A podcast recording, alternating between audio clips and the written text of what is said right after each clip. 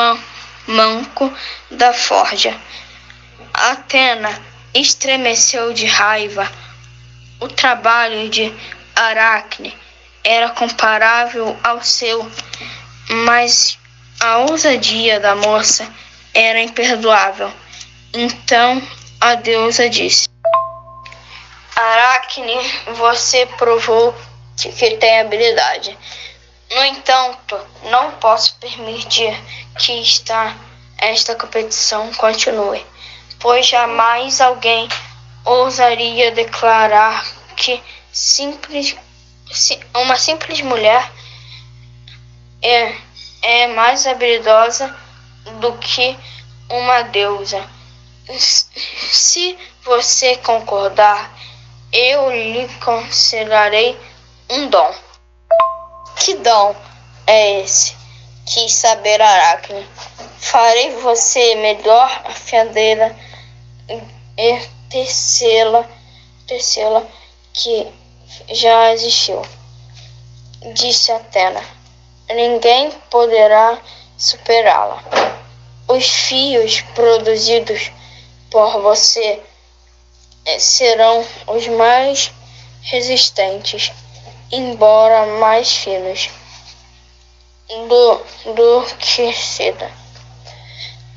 De, de manhãzinha, quando o chão estiver molhado de orvalho, sua teia encobrirá, cobrirá, cobrirá de, de diamantes cintilantes.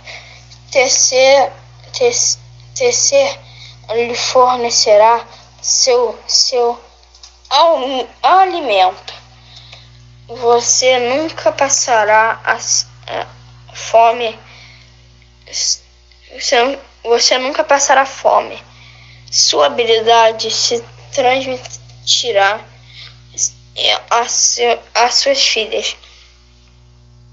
E assim será de geração em geração. Todas as suas de descendentes serão gra grandes tecelãs. Aceite esse dom, Aracne. É, aceito sim, respondeu a moça. Os seus olhos brilhavam ambiciosos. Então que minha promessa se cumpra, disse Atena tocando a, a testa Aracne com, com seu fuso. Na mesma hora, os, os seus cabelos, o cabelo da, da moça caíram, seu nariz e suas orelhas sumiram. De cada lado de seu corpo surgiram quatro patas. Vários olhos apareceram em sua testa, e ela foi se encolhendo, tornou-se uma diminuta, diminuta, diminuta, e, e saiu rastejando, rastejando. Aracne subiu numa árvore e se prendeu num longo fio produzido dentro de seu, seu próprio corpo. Ela tinha se transformado numa aranha. Assim, Atena cumpriu sua promessa, mas de maneira diferente do que Aracne imaginara.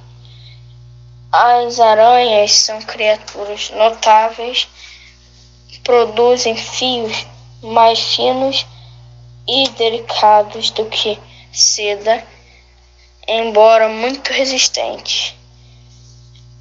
Elas, elas, se, alimenta, elas se alimentam do, do líquido dos insetos que pre, pre, predem, predem em suas teias.